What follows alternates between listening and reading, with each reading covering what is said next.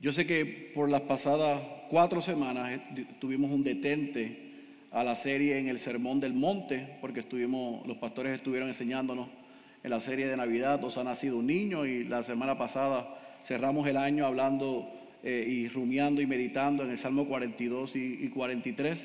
Pero hoy vamos a retomar lo que comenzamos en el mes de agosto del año pasado, la serie en el Sermón del Monte, el sermón más importante predicado en la historia, por el dictado por el mejor predicador de todos los tiempos, nuestro Señor Jesucristo. Y a modo de repaso y para beneficio de ubicarnos, como llevamos cuatro semanas sin estudiar, queremos recordar lo que hemos visto hasta ahora. Gente mucho más inteligente y capacitada y capaz que yo han tomado este sermón y lo han estructurado de una forma que nos ayuda a ver cada una de las porciones que están en el, en el registro bíblico que Jesús enseñó de una manera ordenada y sistemática para ver cómo debe vivir el ciudadano del reino, el creyente, el seguidor de Jesús. Y en las primeras dos eh, porciones o los primeros dos items que vimos de este sermón del monte, vimos en las bienaventuranzas, las ocho bienaventuranzas, el carácter del cristiano. Cómo el cristiano en su relación vertical con Dios y en su relación horizontal con los otros, creyentes y no creyentes, se debe comportar. En la segunda parte de este sermón vimos la influencia que debe tener el cristiano. Jesús llama al creyente el seguidor de él, al ciudadano del reino de los cielos, que debe ser sal, que debe ser luz, debe ser influencia.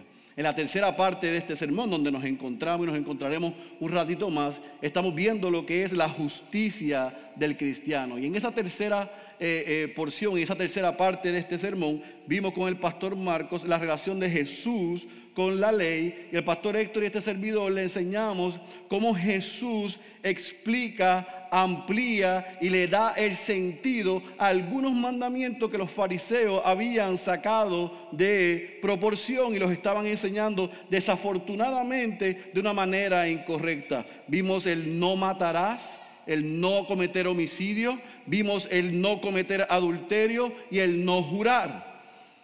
Vimos cómo los religiosos tomaron eso, lo distorsionaron y estamos poniendo gravamen sobre el pueblo. Y Jesús lo que hace es que corrige cuál era la intención de Dios. Jesús explica qué es lo que realmente decía ese mandamiento. Y Jesús aplica con ejemplos prácticos cómo debía vivir y cómo debe vivir el seguidor de él. Así que basado en ese contexto, ahora sí, vayamos a nuestra Biblia, al Evangelio según Mateo capítulo 5, y vamos a estar leyendo en esta mañana de la porción del versículo 38 al versículo 42, y el tema de esta mañana es Jesús y la venganza. Jesús y la venganza. Mateo capítulo 5, versículo 38 al versículo 42. Cuando usted esté ahí me dice amén. Vamos a esperar un poquito más porque escuché tres amén. Evangelio según Mateo, capítulo 5, versículo 38, 42. ¿Estamos ahí? Muy bien, dice la santa y la poderosa palabra de nuestro Señor. Habéis oído que se dijo, ojo por ojo y diente por diente. Pero yo os digo, subraye eso, pero yo os digo, no resistáis al quien es malo, al que es malo. Antes bien, a cualquiera que te abofetee en la mejilla derecha, vuélvele también la otra. Y al que quiera ponerte pleito y quitarte la túnica, déjale también la capa. Y cualquiera que te obligue a ir una milla, ve con él dos. Al que te pida, dale.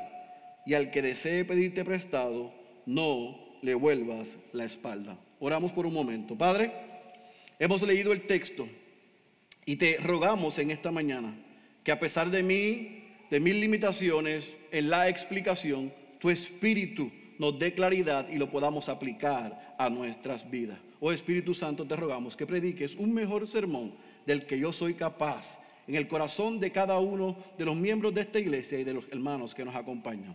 Esa es nuestra oración en el nombre de Jesús. Amén, amén y amén.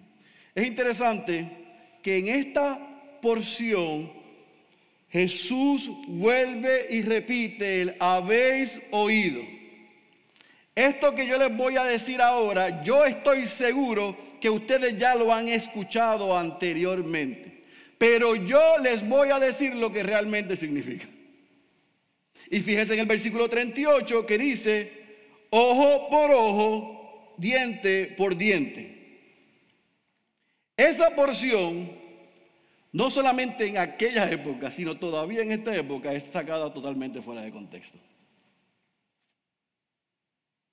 Pero ¿cuál era el espíritu de eso? ¿De dónde sale? En Éxodo capítulo 21, lo tenemos que buscar, yo lo voy a leer. Éxodo capítulo 21, versículo 23 al 25, anótelo en sus notas. En la ley mosaica estaba establecido esto.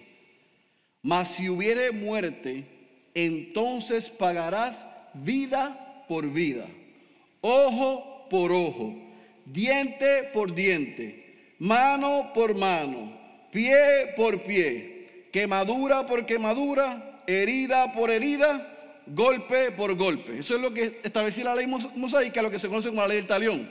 No del talón, del talión. Lo que vemos aquí, que estaba establecido en la ley mosaica, es simplemente que lo que se cometía, la infracción que se cometía, era la misma medida que debía ser el castigo. En otras palabras, la ley establecía igualdad entre el crimen y el castigo. Ni más ni menos. Que no se impusiese un castigo mayor que la infracción cometida. O sea, si me sacaste un ojo, no me vas a quitar la vida. Si me quitaste un brazo, no me vas a mutilar el cuerpo. Esa era el espíritu de la ley, proporción justa. Así que cuando Jesús está aclarando esto, está haciéndolo desde la misma perspectiva que corrigió el tema del divorcio y el tema del adulterio, porque habían caído los religiosos en excesos. Y ese es el problema. Lo que Dios estaba haciendo a través de Moisés era tratando de tener la ira, la venganza, la represalia ante la falta cometida. Sin embargo, escuche bien, esta instrucción en la ley mosaica era dirigida directamente a los jueces en Israel, no era para el pueblo. Los jueces cuando tenían que atender casos que llegaban ante ellos debían aplicar la ley viendo la ofensa y basada en la ofensa emitían el juicio para el mismo con un mismo un castigo que fuese similar a la ofensa cometida. ¿Se entiende lo que estoy diciendo? Ahora, ¿cuál fue el problema? Que los religiosos, los escribas y fariseos tomaron eso de las cortes y la convirtieron en una práctica en las relaciones personales. En otras palabras, en vez de ser la ley restrictiva, los religiosos la convirtieron en prescriptiva. Paco me da un golpe, yo le doy otro. Me saco un ojo, le saco otro ojo. Ezequiel me quita la vida, alguien le tiene que quitar la vida a él. Sin pasar por el debido proceso de ley. Así que ante cualquier ofensa, los religiosos decían, tú tienes el derecho, la capacidad dada por ley para hacerlo pagar de igual manera. No tienes que llevarlo a la corte, puedes pagar de la misma manera. Así que ellos torcieron el espíritu de la ley y permitían a la gente tomar la justicia en sus manos. Si me hacen mal, yo pago con mal. Total, Dios lo estableció en la ley. Cualquier cosa parecida con el 2021 es pura coincidencia. Si tú me haces daño, yo tengo derecho para hacerte daño porque ahora dicen, Jesús dijo, así porque coge solamente el versículo 38, no la explicación. Ojo por ojo, diente por diente. Tú me haces mal, yo me puedo vengar. En otras palabras, este es el peligro de esto y de cada uno de los otros mandamientos que ellos torcieron que vimos en los meses anteriores. Ellos tomaron algo que Dios había establecido como bueno y lo convirtieron en algo malo. Y eso es peligrosísimo. Miren lo que Dios estableció sobre cuál debía ser la respuesta de su pueblo ante cuando alguien le hacía daño. La venganza no estaba admitida. Levítico capítulo 19, versículo 18, no te vengarás ni guardarás rencor a los hijos de tu pueblo, sino amarás a tu prójimo como a ti mismo, yo soy el Señor. Deuteronomio capítulo 32, versículo 35. Mía es la venganza y la retribución. A su tiempo el pie de ellos resbalará, porque el día de su calamidad está cercano. Ya se precipita lo que les está preparado. Proverbios capítulo 20, versículo 22. 22. No digas, yo pagaré mal por mal. Espera en el Señor y Él te salvará. No digas, Proverbios capítulo 24, versículo 29, como Él me ha hecho, así le haré pagaré al hombre según su obra. En otras palabras, el corazón y el deseo de Dios no era que el hombre tomara la justicia en sus manos.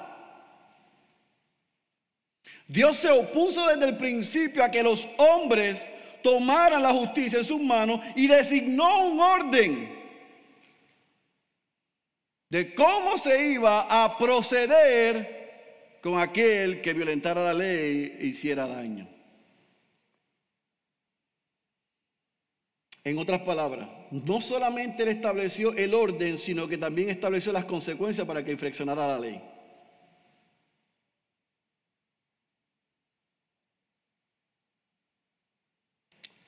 Dicho eso y establecido hecho como explicación del versículo 38, mire lo que hace Jesús en el versículo 39 parte alta y después vamos hasta el versículo 42. Él lo que hace es que él corrige y él clarifica. Y otra vez explica clarifica el espíritu y la intención de Dios en esta orden.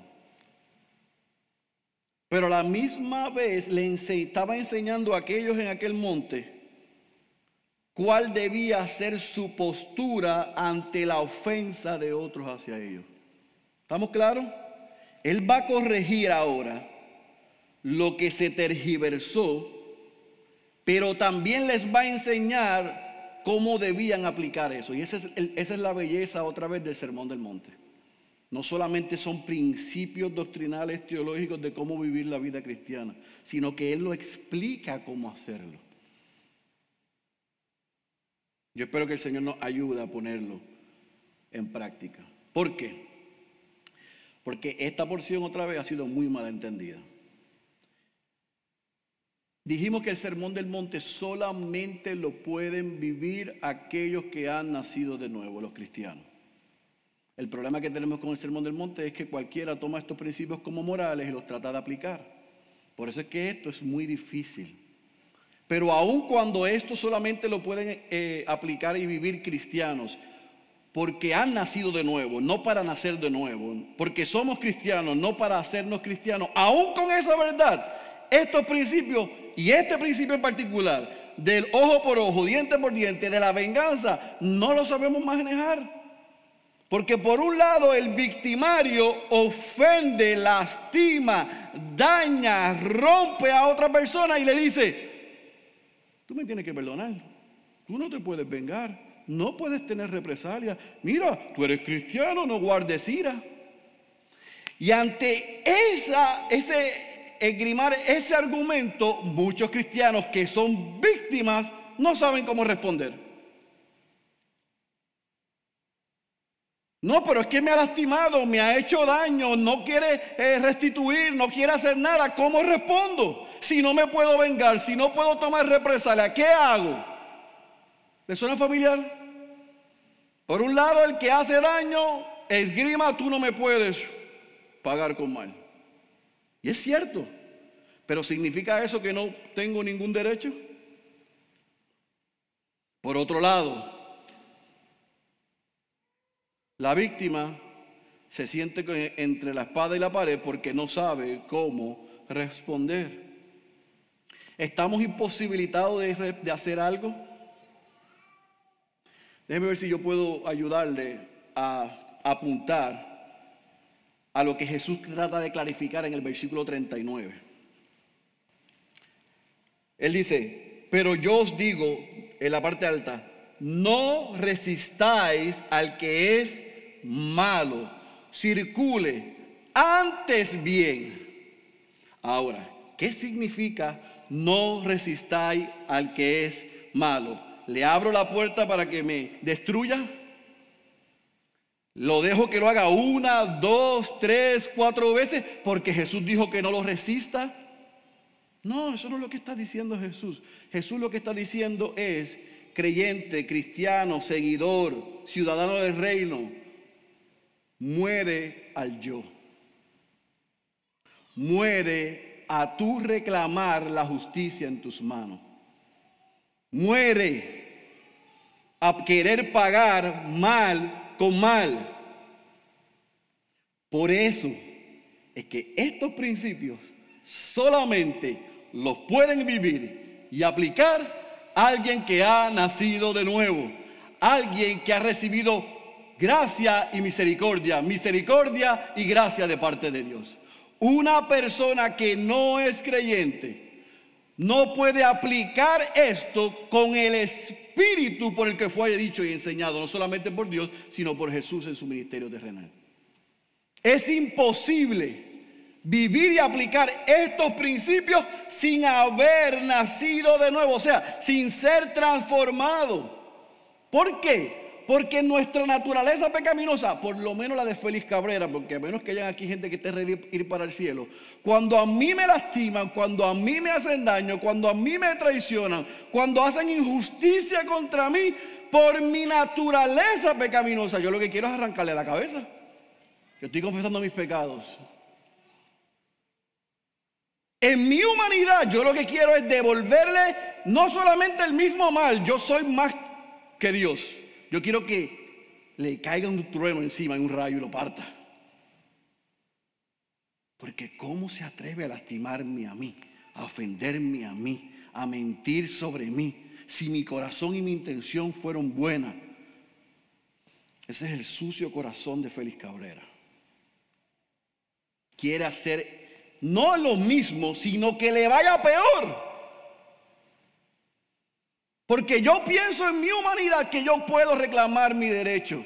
Yo no hice nada, yo no, esto no es justo, paga. Pero gracias que no se hace como mi naturaleza pecaminosa desea, sino que yo tomo esa naturaleza y la someto al Espíritu y a la palabra de Dios. Y le pido perdón por mis pensamientos y mis deseos y le ruego que no se haga mi voluntad sino la de Él. Ese es el espíritu de lo que Jesús está diciendo aquí. No resistas al malo es como tú has nacido de nuevo, como tú vives las bienaventuranzas, como tú eres influencia, tú te niegas a la autodefensa, a la represalia y a la venganza. Tú niegas, resistes de volver con mal. En otras palabras, Aun cuando en mi humanidad yo deseo lo mismo o peor para el otro, inmediatamente porque el Espíritu mora en mí, ese pensamiento tiene que ir cautivo, tiene que ir a la obediencia. Tengo que arrepentirme de eso y pedirle al Señor que en una futura ocasión no vuelva a pensar así, ni a desear así. Y yo le voy a explicar por qué. Porque quien está enseñando esto es el mejor ejemplo con su vida, no solamente con sus palabras, de lo que Él está enseñando aquí.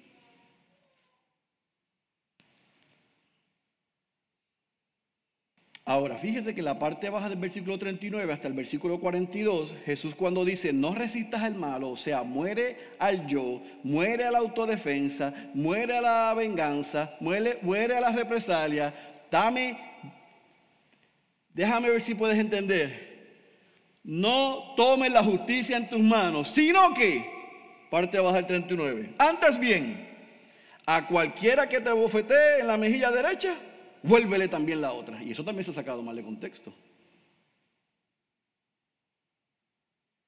Y al que quiera ponerte pleito y quitarte la túnica, déjale también la capa. Y cualquiera que te obligue a ir una milla, ve con él dos. Al que te pida, dale. Y al que desee pedirte prestado, no le vuelvas la espalda. ¿Qué es lo que Jesús está diciendo aquí con mejilla, con ropa, con milla y con dar? Porque este símil, esta alegoría, este ejemplo, ¿por qué? ¿Qué es lo que él está tratando de enseñar? Cuatro ejemplos de cómo debe ser el comportamiento del ciudadano del reino, de cómo debe ser el comportamiento de un seguidor de Cristo, de cómo debe ser el comportamiento de alguien que ha nacido de nuevo, que cómo debe ser el comportamiento de alguien que ha sido transformado cuando nos ofenden, cuando nos lastiman, cuando nos dañan, cuando nos hieren. ¿Cómo debe responder? Jesús dice, número uno, al que te abofetee en una mejilla, ponle la otra. ¿Significa eso que literalmente vas a hacer eso? No. Yo imagino cuando yo tenía como 12 o 13 años, allá donde nosotros vivíamos, de vez en cuando y de cuando en vez, habían dos o tres que se trataban de pasarle listo. Y yo tenía una instrucción de mi padre, una nada más. Tú nunca comienzas la pelea, pero tú siempre la terminas. Esa era la instrucción. Nunca la empiezas, pero tú siempre la terminas. Así que yo tomé eso en serio. Yo no provocaba a nadie. Pero yo me imagino tratando de aplicar esto con el principio que me enseñó mi papá. O sea que cuando alguien en donde nosotros vivíamos en la escuela me daba, yo le decía, dame aquí ahora.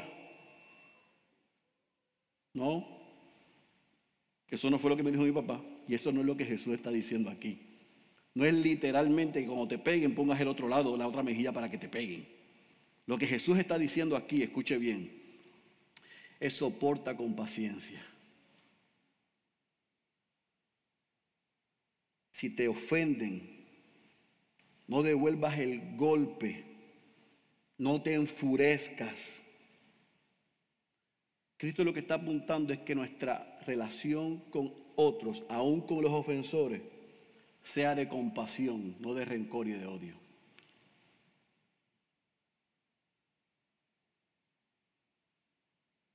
Ahora, déjame corregir, como siempre hago. Yo no estoy diciendo que cuando te peguen en una mejilla, tú le digas, como te tengo compasión, pégame en la otra. Pégame que no me dolió. Pégame porque el pastor Feli el domingo pasado dijo que no guarde rencor ni odio. Así que vale más duro. No, no es eso lo que estoy diciendo. Lo que estoy diciendo es que cuando venga una ofensa, no respondas con odio ni con rencor, sino con compasión. Versículo 40. Él dice, y al que quiera ponerte pleito y quitarte la túnica, déjale también la capa. En otras palabras, si inventan una mentira y te quieren quitar tus propiedades, lo más valioso e importante, en este caso él ejemplifica la túnica, el interior, déjale hasta lo más valioso, la capa exterior. Renuncia al derecho de odiar a la persona que te quitó la posesión. Tercero, habla de una milla. Y cualquiera que te obligue a ir una milla, ve con él dos.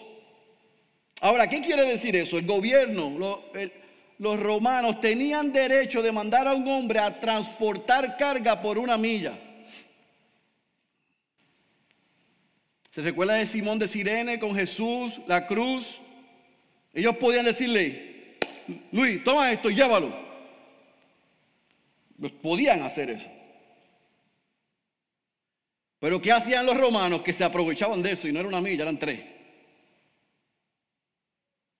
Así que Jesús está diciendo aquí, ve más allá de lo que te piden.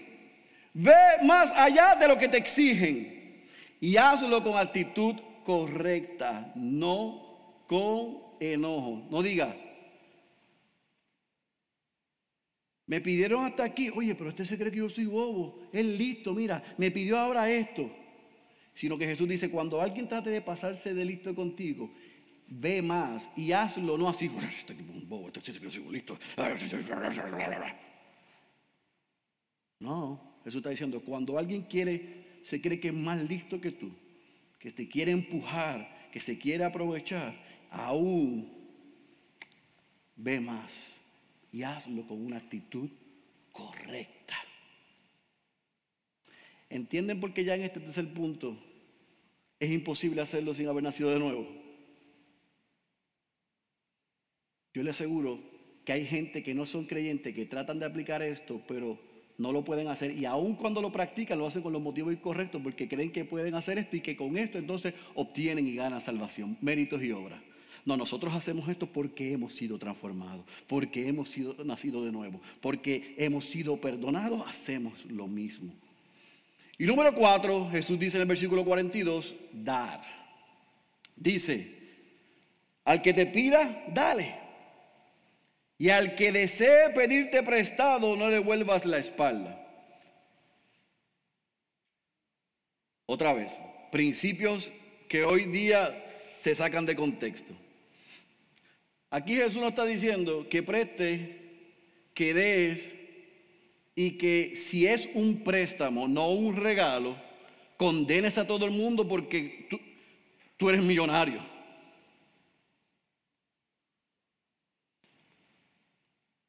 a decir a alguien de familia. Pedro está en una situación difícil y tiene una necesidad y yo con desprendimiento entiendo que le puedo prestar algo y decirle, Pedro, usa esto y cuando pueda me lo devuelves, es un acuerdo si yo lo necesito para atrás. Otra cosa que le diga Pedro, te quiero bendecir, toma esto. Un regalo, ahí está, lo, recibió. Hay una... Tranquilo esto, tranquilo, tranquilo. No lo saque, no lo saque. Una cosa es prestar algo voluntariamente en una necesidad y algo que tú te desprendes y regalas. El regalo, tú no lo estás esperando nada a cambio, porque si no, no es un regalo. Pero si tú prestas algo por alguna, pues mira lo que está diciendo Jesús aquí. Sé desprendido, niégate a ti mismo, mira la necesidad de otro y súplela.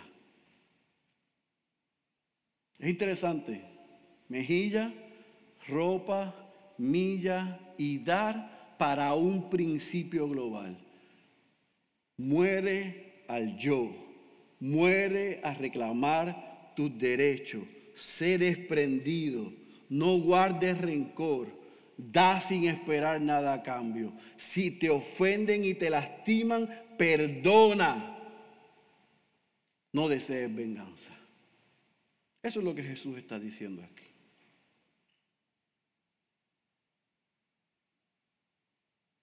Ustedes han escuchado ojo por ojo, diente por diente. Mas yo digo, eso no es así. En las relaciones entre hermanos y aún con mi prójimo no creyente, yo no voy a responder como cualquier hijo de vecino. Yo voy a responder de otra manera. Yo voy a responder como alguien que ha sido transformado. Yo voy a responder como alguien que el Espíritu Santo mora en mí.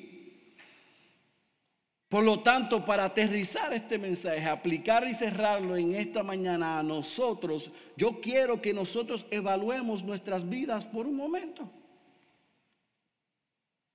¿Cuál es nuestra respuesta en las situaciones diarias que nos enfrentamos? ¿Cómo tú y yo respondemos cuando nos ofenden? ¿Cómo tú y yo reaccionamos cuando mienten y nos tratan de quitar algo valioso? ¿Cómo tú y yo respondemos ¿Y cuál es nuestra actitud cuando tenemos que hacer algo? Yo les trato de enseñar a mis hijas y a, los que aspiran a ser pastor que nosotros debemos dar porque hemos recibido por gracia. No damos, no hacemos esperando recibir algo a cambio. Por eso es que el líder que no es siervo no es líder, es un dictador. Nosotros servimos porque se nos ha servido. Nosotros damos porque se nos ha dado. No damos para recibir algo a cambio. Los grandes problemas que yo he tenido con mi esposa, no mi esposa conmigo, yo con mi esposa, es porque han sido porque yo he querido dar algo o hacer algo para que ella me dé a cambio. Y lo he hecho con la intención equivocada.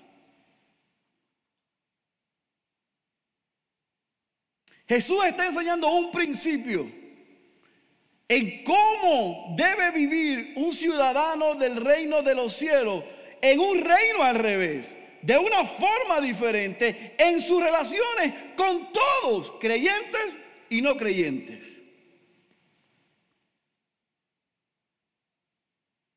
Piense por un momento, mi hermano y mi hermana.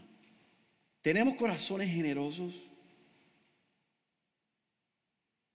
¿Retenemos lo que nos han dado porque creemos que nos los hemos ganado con el sudor de nuestras frentes? ¿Con los méritos y esfuerzos de mi trabajo, de mi estudio? Yo siempre pongo una alerta roja cuando alguien en su presentación de su caso o su defensa es sus méritos. Yo me preocupo. No, porque yo he hecho esto, yo he logrado esto, mira, con el esfuerzo de esto, yo tanto que me fajó, mira con lo que he logrado. Porque yo sé que a la primera que le pisen un callo me va a sacar todo eso.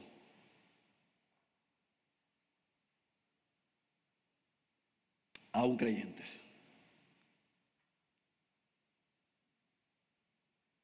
Jesús está diciendo, renuncia a eso. Cada cristiano debe tener una actitud diferente al mundo. Debe responder de una manera que es inspirada por misericordia, porque se le ha otorgado misericordia. Jesús espera que tú y yo renunciemos a la sed de venganza.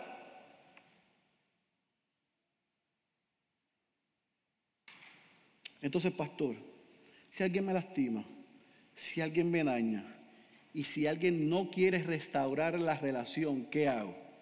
Lo que dice Pablo. En cuanto esté de nosotros, estad en paz con todos. Nosotros no podemos hacer que los otros estén en paz conmigo.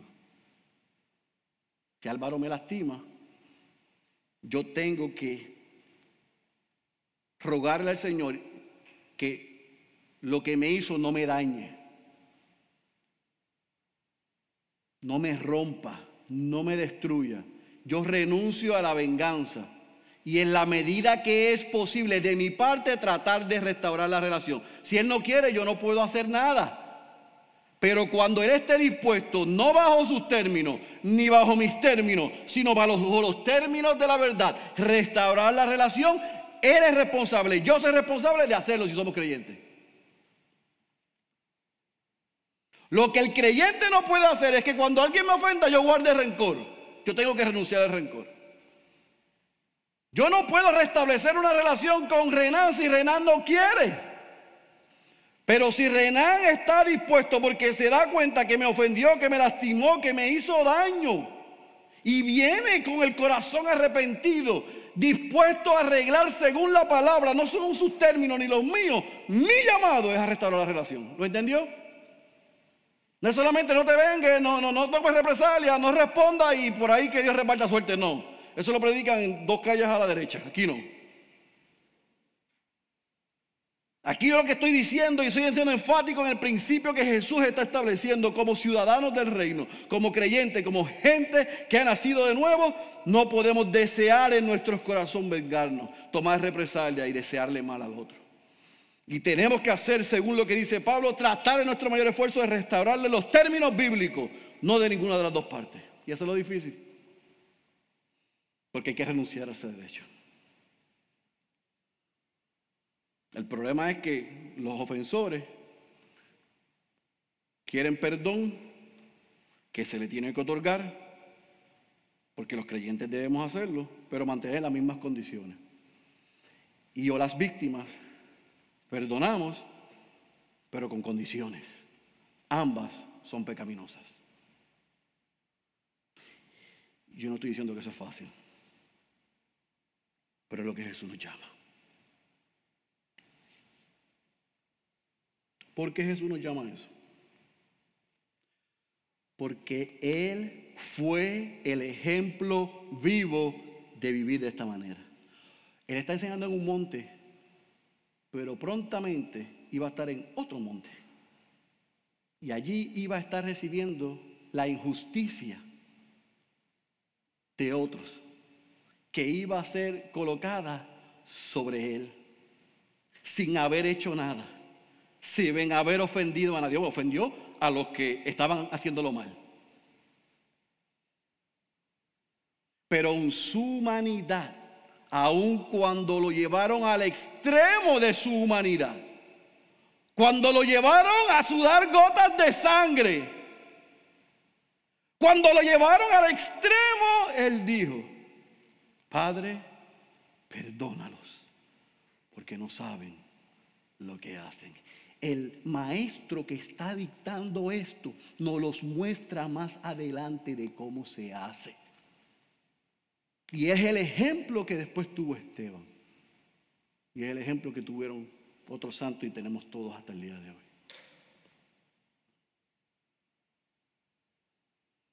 Injusticia, yo no guardo rencor. Y si tengo, yo le pido perdón que el Señor me sane. ¿Por qué? ¿Por qué podemos y debemos responder así? Porque debemos recordar quiénes éramos antes. No solamente el ejemplo de Jesús, sino nuestra condición. Porque yo no sé usted, pero yo soy, yo sí sé lo que yo era. Y yo sé a dónde yo estaba destinado a ir. Y yo sé lo que mis palabras, mis acciones y mi pecado me llevaba rumbo a. Pero aún cuando yo iba rumbo al infierno. Cuando yo iba según los deseos pecaminosos de mi carne, de mi naturaleza. Cuando yo estaba haciendo lo que me dio la gana, yo no busqué de Él. Él vino a mi rescate y me dio misericordia. O sea, no me pagó con lo que yo merecía, sino que me dio su gracia, me dio lo que yo no merecía. Y porque yo no fui recipiente de lo que yo merecía, y fui recipiente de lo que no merecía por la obra de Cristo en mi favor, yo estoy obligado a no guardar rencor, a no vengarme, a no desearle a otros el mismo mal que me han hecho. No por nada que yo haya hecho, sino por lo que hizo Cristo en mi favor.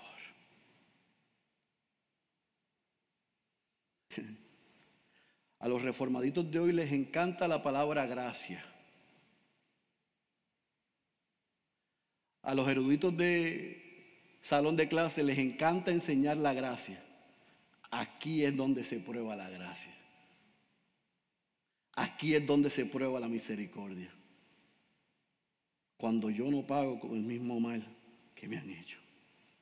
Y no es en acciones contra Ezequiel, porque Ezequiel me pudo haber lastimado y yo le digo, y me puede haber hecho algo horrible y yo te diga a ti, yo te perdono.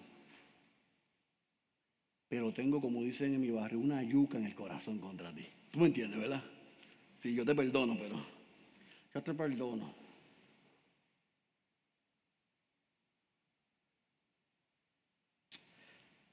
Jesús dice al revés, perdónalo aquí, para que la acción lo puedas aplicar.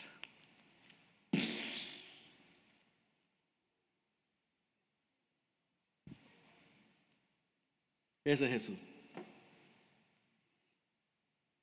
Recibiste perdón de pecado, recibiste salvación, perdona a otros. Los benefactores de gracia y misericordia, otorgamos gracia y misericordia. Pero hay algo que es interesante en los ejemplos que Jesús da aquí, del versículo 39 al versículo 42. Yo espero, yo no soy el mejor maestro, aquí hay mejores maestros que yo, pero yo espero que usted haya podido ver la aplicación que Jesús le está dando. Con la mejilla, con la túnica, con la milla y con el dar. Jesús está ejemplificando. No te ofendas fácilmente, creyente. No respondas de la misma manera pecaminosa como responden contra ti. Renuncia a la sed de venganza. Renuncia a la represalia. En fin, mi querido hermano, Jesús nos está diciendo, renuncia y muere, mata al yo. Yo esto, yo aquello, yo lo otro. Yo, ¿cómo, ¿Cómo se atreve a hacerme eso a mí?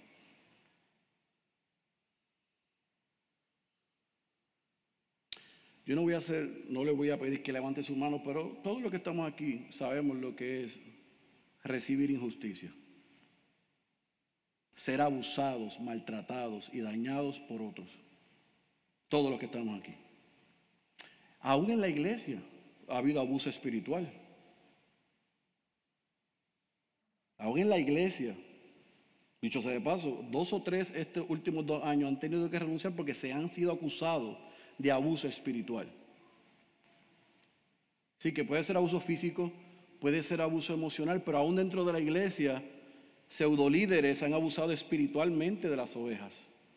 Y de una manera u otra, todos los que entramos en este recinto y los que escuchan esto, y aún los que están de vacaciones, todos de una manera hemos sido abusados, lastimados, heridos, dañados por otros.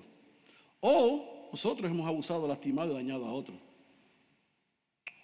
O la tercera, hemos sido abusados y hemos abusado. Nos han lastimado y hemos lastimado. Nos han herido y hemos herido. Hemos nos han dañado y hemos dañado. Usted no hay una cuarta columna, ninguna de las anteriores. Eso no existe aquí. Nosotros estamos en una de esas tres. Víctima, victimario o víctima, victimario. Jesús está diciendo, porque hemos sido perdonados, debemos perdonar. Y debemos hacer todo lo posible por restaurar la relación. Y aun si la otra parte no la quiere restaurar, debemos orar por ellos para que el Señor de alguna manera restaure esa relación. O sea, que, que, la otra parte entienda y si viene, que yo no ponga ninguna excusa. Esa es mi oración. Esa es mi oración. Esa debe ser la oración de todos. Revisar todos los días nuestros corazones. Porque cuando uno dice yo renuncio a tomar venganza, cuando yo digo yo renuncio a tomar la, justicia en mis manos, yo renuncio a guardar rencor e ira, pero la otra parte sigue, se levanta y se activa eso que nosotros renunciamos. Así que todos los días tenemos que hacer dos cosas, predicarnos el Evangelio, porque cuando nos predicamos el Evangelio nos recordamos que hemos recibido, y dos, todos los días pedirle al Señor perdón por lo que hemos pensado y deseado, aún cuando ya hemos perdonado. Porque puede ser que se levante eso otra vez. Así que, mi querido hermano, yo quiero, yo, soy feísimo, así mismo de feo soy franco. Yo no digo que yo lo he alcanzado ya. Yo no digo que yo soy el modelo de esto, pero yo prosigo y le pido al Señor que en mi vida, con mi esposa, con mis hijas, con mi familia, con mis hermanos, con mis amigos, con mi prójimo y aún con mis enemigos, el Señor me ayude a vivir de acuerdo a su palabra. Yo espero que tú desees lo mismo. Para concluir, usted sabe, yo le he dicho varias veces aquí, y si no, pues hágalo. Si yo se lo he dicho otra vez, pues hágalo como si nunca lo hubiera escuchado. Yo soy un fanático de las películas que son true stories. Las únicas cosas que yo veo que son de ciencia ficción es porque amo a mis hijas. Y veo las cosas esas de Avengers y esas cosas. Yo no veo nada de ciencia ficción. A mí me encantan las películas que son vida real, cosas que pasaron o están basadas en sucesos de la vida real. Y este pasado año, por la pandemia, Denis y yo hemos sido muy intencional, porque ya sabe mis preferencias, en buscar películas de cosas que le han sucedido en la historia a hombres, a mujeres, que la injusticia del pecado en otros ha provocado en ellos. Y es interesante, y las pudiésemos contar, la respuesta del no creyente y el creyente. Aun cuando los dos han sido tratados iguales, hay películas y series donde muestran que aquel que ha sido lastimado, que está sin Cristo, tan pronto se prueba que es inocente, va con todo en contra del que lo lastimó, lo dañó. Y las pocas en donde libertan al ofensor, se ha probado que son creyentes de verdad.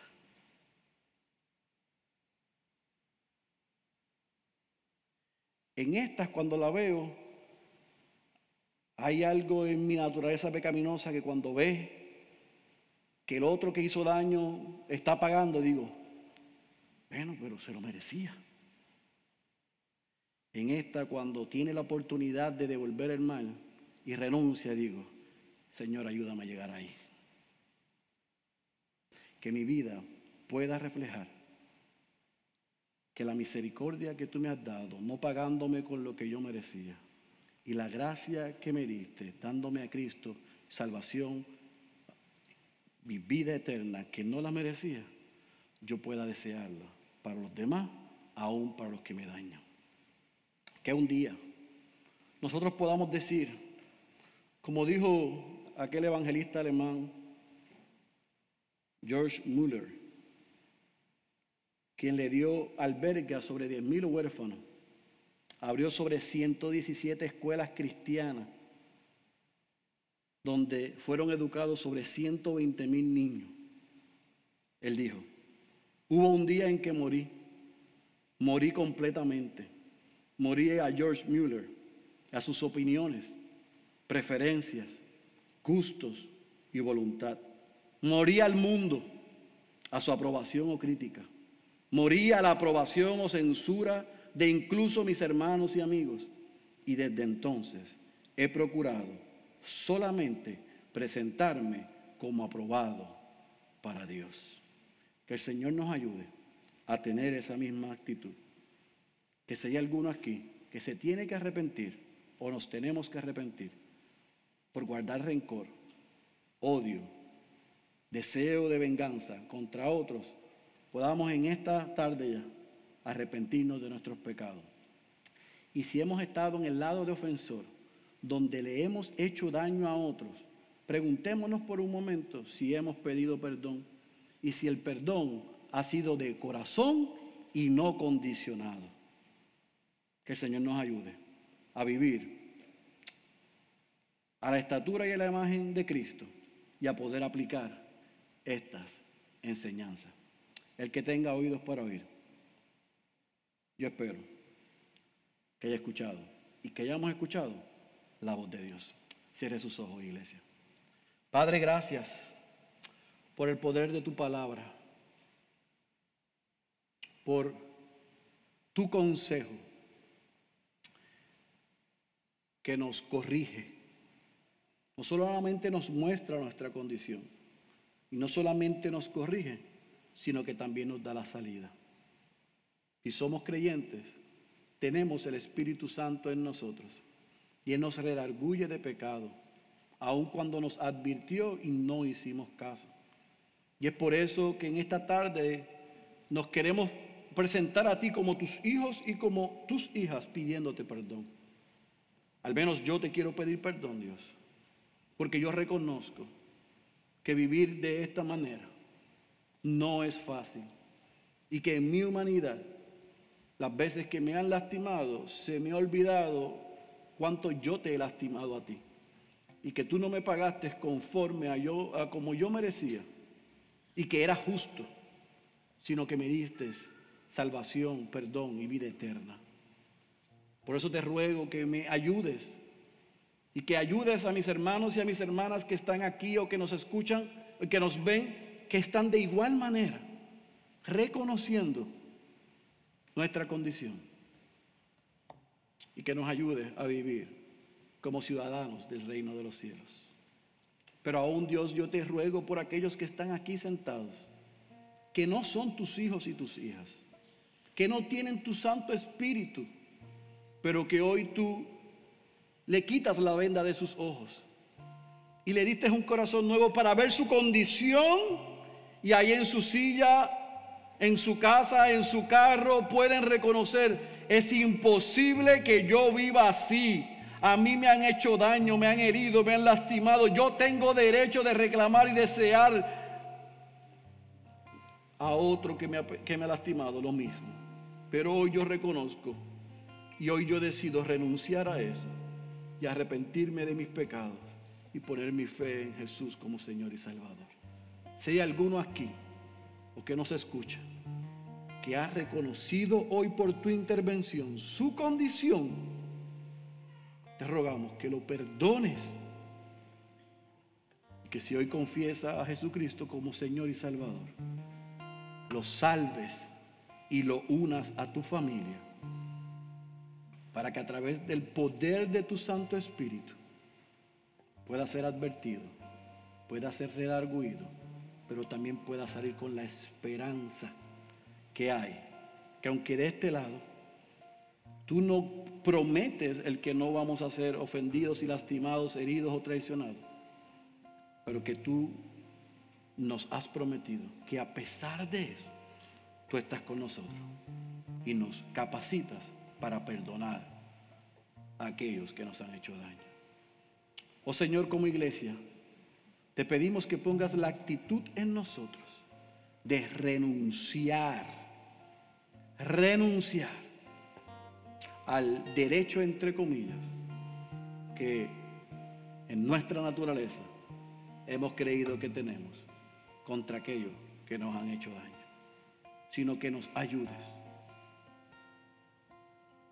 a vivir arraigados en tu palabra y que por el poder de tu Espíritu podamos imitar a Cristo y que cuando nos lastimen, nos ofendan y nos dañen, podamos dar de lo que hemos recibido y orar, Padre, perdónalo, porque no sabe lo que hace. Esa es nuestra oración en el nombre poderoso de Jesús.